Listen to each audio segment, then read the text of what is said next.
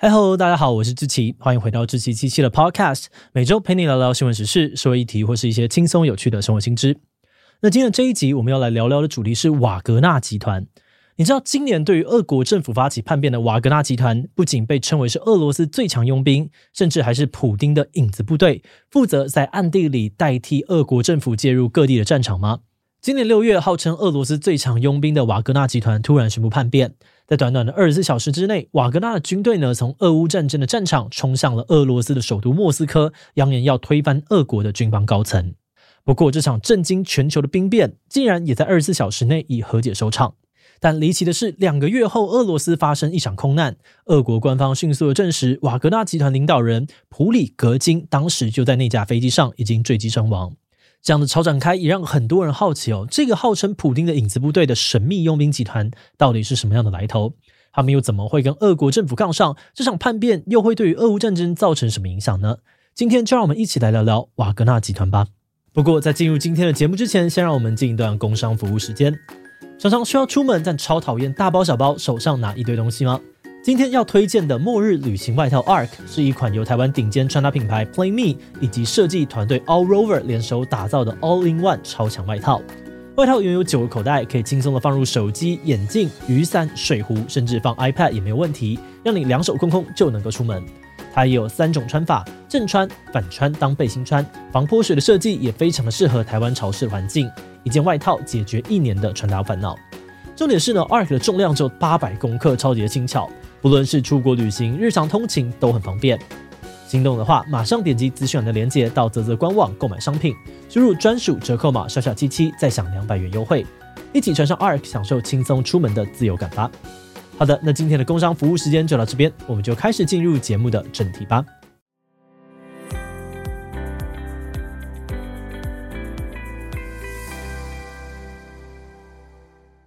首先，我们要来回顾一下哦，这场突然发生又突然落幕的叛变究竟是怎么回事？今年六月二十三日，瓦格纳集团的领导人普里格金突然透过网络发布了几段录音，宣称瓦格纳集团为了俄国奋斗流血，但俄国国防部长却不知感恩，派出部队杀害了两千多名的瓦格纳战士。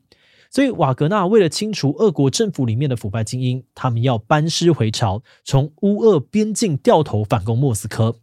不仅如此，录音里面还批评乌克兰跟北约根本不会对乌克兰东部的这个俄国占领区造成军事威胁，所以俄国攻打乌克兰呢，完全是一场没有道理的失败战争。他甚至进一步的指控俄国政府谎报战情，欺骗俄国国民，害死了很多的俄国士兵。而在隔天凌晨呢，普里格金还真的带着一大批瓦格纳战士，以正义行军为名哦，掉头往莫斯科前进。一路上，瓦格纳不仅受到了俄国民众的热烈欢迎哦，就连俄国的正规部队也没有强硬的阻止他们。于是，他们就这样子一路推进到距离莫斯科不到两百公里的地方。这个事件让很多人都非常的惊讶，因为瓦格纳照理说是跟普丁还有俄罗斯政府关系都非常密切的组织，怎么会这样子说反叛就反叛呢？嗯，关于这个问题哦，我们或许要先从瓦格纳集团的首领普里格金这个人开始说起。普里格金的事业呢，是在被称为犯罪制度的圣彼得堡一步一步建立起来的。普里格金在年轻的时候呢，曾经因为抢劫被警方逮捕入狱，而他在出狱之后呢，靠着卖热狗起家，搭上了苏联解体后的一波经济热潮，不断的扩大他的餐饮事业。一九九五年，他在圣彼得堡开了一间叫做旧海关大楼的高级餐厅，吸引了许多圣彼得堡的政治人物前来用餐。根据 BBC 俄国线的报道，当时还是圣彼得堡副市长的普丁。很可能呢，就是在这间餐厅认识普里格金的。而在那之后的几年呢，普丁在克里姆林宫里面一路上升，政敌也越来越多，需要有人确保他的食物安全。这个时候，已经取得了普丁信赖的普里格金就这样子开始负责这项任务，成为了普丁的大厨。那随着普丁对于俄国的掌握越来越深哦，普里格金也开始负责越来越多额外的任务。根据俄国独立媒体的报道呢，他创立了一间网络水军公司、网络研究机构，专门在各地散播有利于俄国的假消息。二零一四年，俄罗斯并吞克里米亚的时候呢，普里格金旗下的瓦格纳集团也以非正规的军事力量支持乌东的亲俄分离主义者，正式成为了普丁的影子部队。而这支俄罗斯最强佣兵呢，就这样子开始在各地的战局当中崭露头角。根据英国《卫报》的报道，瓦格纳集团是一个具有极右翼色彩的私人军事服务公司。他们跟俄罗斯境内许多极右翼民族主义团体都有着非常密切的关联。而根据报道者的描述，瓦格纳集团不仅常常虐杀战俘、屠杀平民村庄，他们甚至会把这些影片上传到网络公开，作风非常的残酷。而且不只是在乌俄边境哦，瓦格纳呢也会参与很多非洲国家的内战，借此让俄罗斯的影响力可以深入到这些国家。经济学人曾经报道，在非洲，瓦格纳常常会透过掠夺、控制当地矿产的方式赚取利益，还会帮助非洲国家的政治人物进行政治谈判，散播有利选举的假消息，在非洲拥有非常大的势力。那这个策略聪明、做事利落的瓦格纳集团，在俄乌战争开打之后，当然也很快的就被俄国政府征召，要求他们投入战局。当俄国的正规军队节节败退的时候，瓦格纳是唯一一支能够取得进展部队。这也让集团首领普里格金呢，在俄国的政治地位节节高升。普丁甚至还颁给了他“俄罗斯联邦英雄”的称号。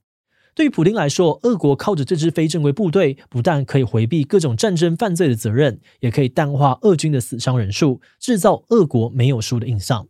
而对于瓦格纳来说，他们则是可以从俄国那边赚取巨额的报酬，还有各种精良装备，继续的发展他们在非洲的利益。那这样看起来哦，瓦格纳集团跟普丁的利益关系真的是非常密切。那如果是这样子的话，他们又为什么要突然叛变呢？那这边我们要先澄清的一点是，瓦格纳叛变的矛头指向的是俄国国防部，而不是普丁本人。其实从去年年底呢，普里格金就因为对于俄国国防部的作战计划不满，开始公开的批评军方高层。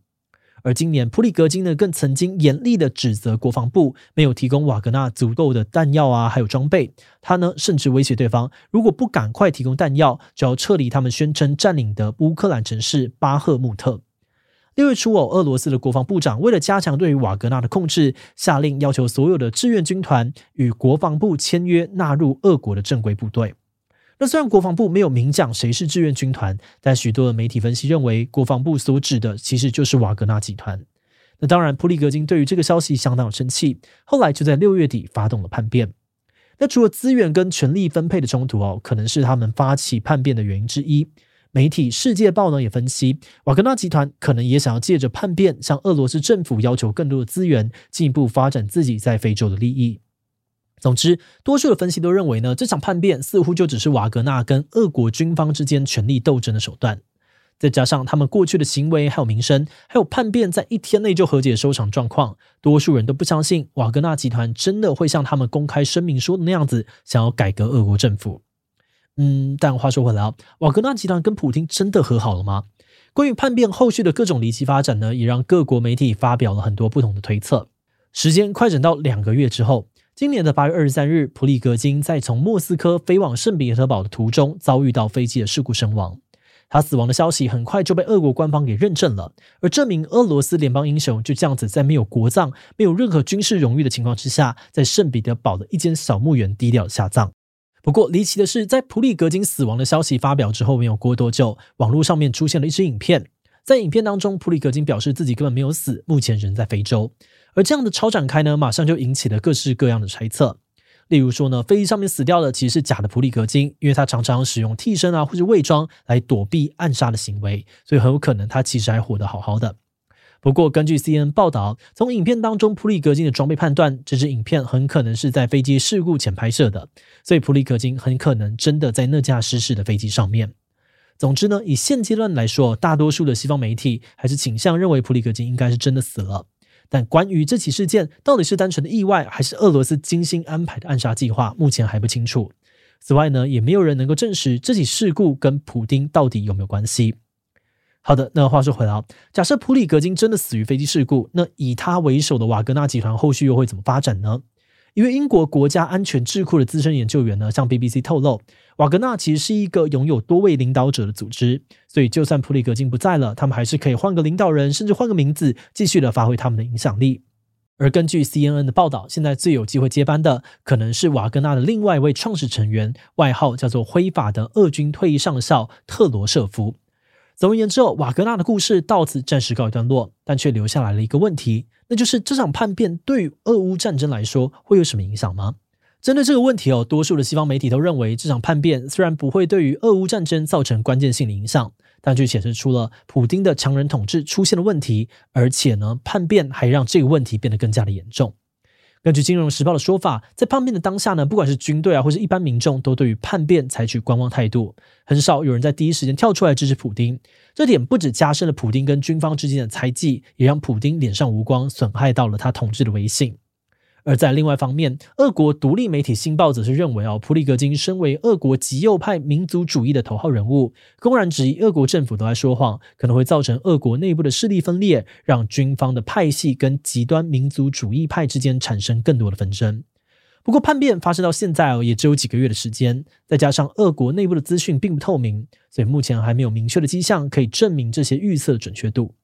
所以叛变带来的影响到底会如何发酵，我们就只能够继续看下去喽。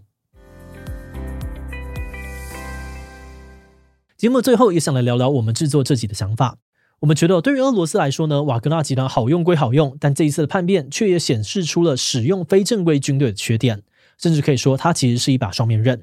虽然瓦格纳集团的军队不算是正规军哦，所以对于俄罗斯来说可以有更多运用弹性。但是，当彼此的利益分配谈不拢的时候，游民组织也可能会不听从俄罗斯国防部的指挥，甚至反过来危害到他们所追求的稳定性。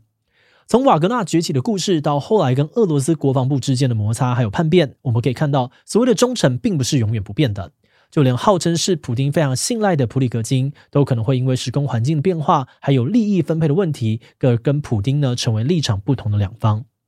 但话说回来啊，虽然俄罗斯官方呢，还有美国情报部门都认为普里格金已经死亡，但还是有许多人觉得不要这么快下定论，未来的发展到底会如何，还很难说。好的，那么我们今天关于瓦格纳集团的介绍就先到这边。如果你喜欢我们的内容，欢迎是对我们订阅。如果是对于这集瓦格纳集团的内容，对我们的 Podcast 节目或者我个人有任何的疑问跟回馈，也都非常的欢迎你在 Apple Podcast 留下五星留言哦。那今天节目就到这边告一段落，我们就下集再见喽，拜拜。